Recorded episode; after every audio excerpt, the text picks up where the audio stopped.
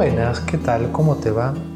Mi nombre es Juan Pablo Roldán, soy misionero redentorista y desde la ciudad de Moreno, del conurbano bonaerense, comparto con vos este ciclo de charlas. Hoy la temática que nos convoca es invitación a ser respuesta en este tiempo.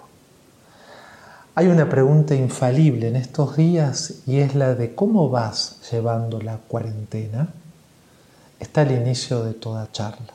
Por otro lado, es motivo también de alguna sobremesa, reuniones, oraciones personales, comunitarias, mensajes de WhatsApp, comentarios en videoconferencias, hay otra pregunta más acuciante aún y es, ¿cómo estoy respondiendo a la cuarentena, al aislamiento social preventivo y obligatorio?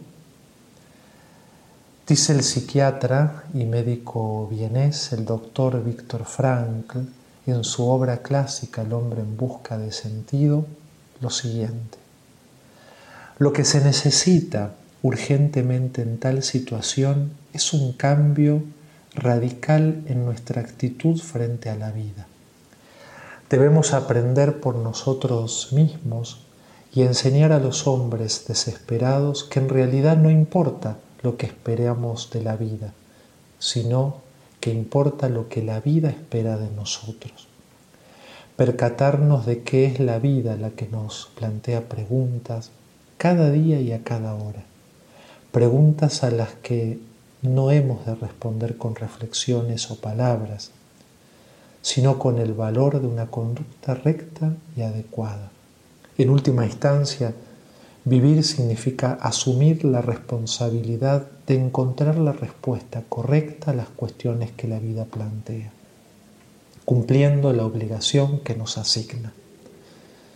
El COVID-19 nos sitúa indiscutiblemente frente a un nuevo paradigma ante un nuevo escenario jamás pensado, inédito. Muchos hábitos y costumbres han cambiado y nos replantean nuevas actitudes. No sabemos hasta cuándo durará esta emergencia sanitaria ni las consecuencias que a nivel mundial y nacional traerán.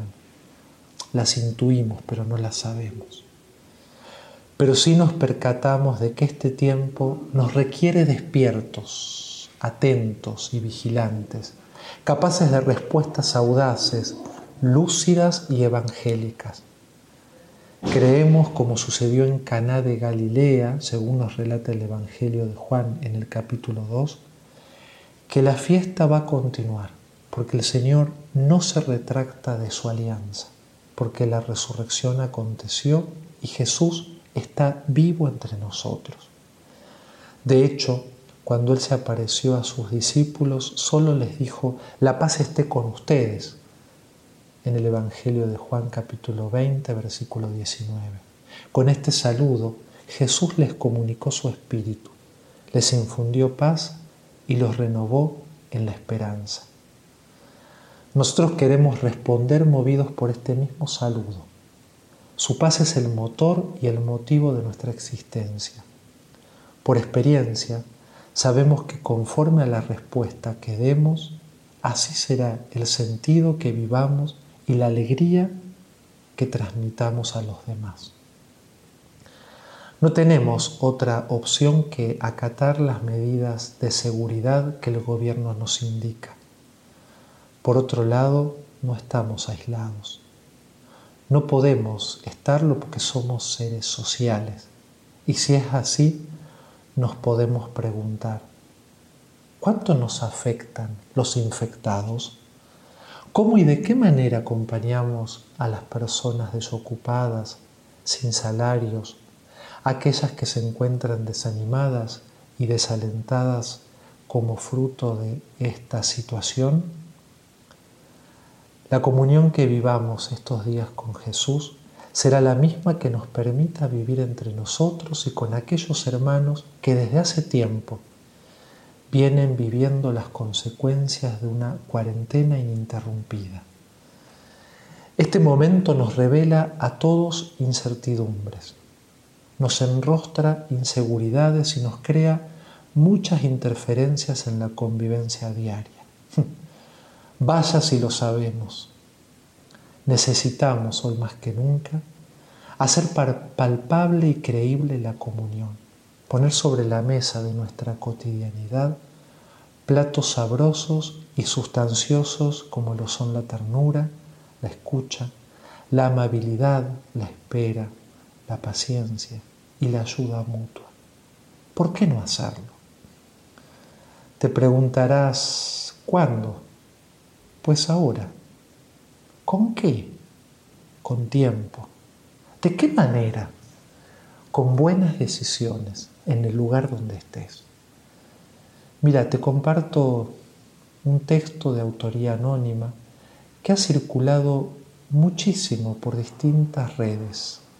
Nos puede iluminar en la concreción de lo que venimos hablando. Y se titula Ha muerto la prisa. Hoy no hay prisa para acostarse, no hay prisa para levantarse, no hay prisa para bañarse, no hay prisa para vestirse, no hay prisa para el café, no hay prisa para el desayuno, no hay prisa para llevar los niños a la escuela, no hay prisa para cocinar, no hay prisa para comer. El mundo frenó la prisa, íbamos muy rápido, muy veloces, muy acelerados queriendo ganarle al tiempo. Nos faltaba tiempo para completar lo que habíamos planificado. Hoy tenemos mucho tiempo para reflexionar y no olvidar nunca que la calma y la fortaleza todo lo alcanza. Ha muerto la prisa y ha renacido el tiempo. Por último, no confinemos el tiempo, honrémoslo con nuestra presencia momento a momento. Oídos y corazón de discípulos son lo único que necesitamos para recuperar, renovar y resignificar el sentido de nuestra vida hoy. Por último, te pregunto, ¿te animás a hacer respuesta para este tiempo? ¿De qué manera? Pensalo, rezalo, invocalo a Jesús y tómate tiempo. Te dejo un abrazo y hasta la próxima.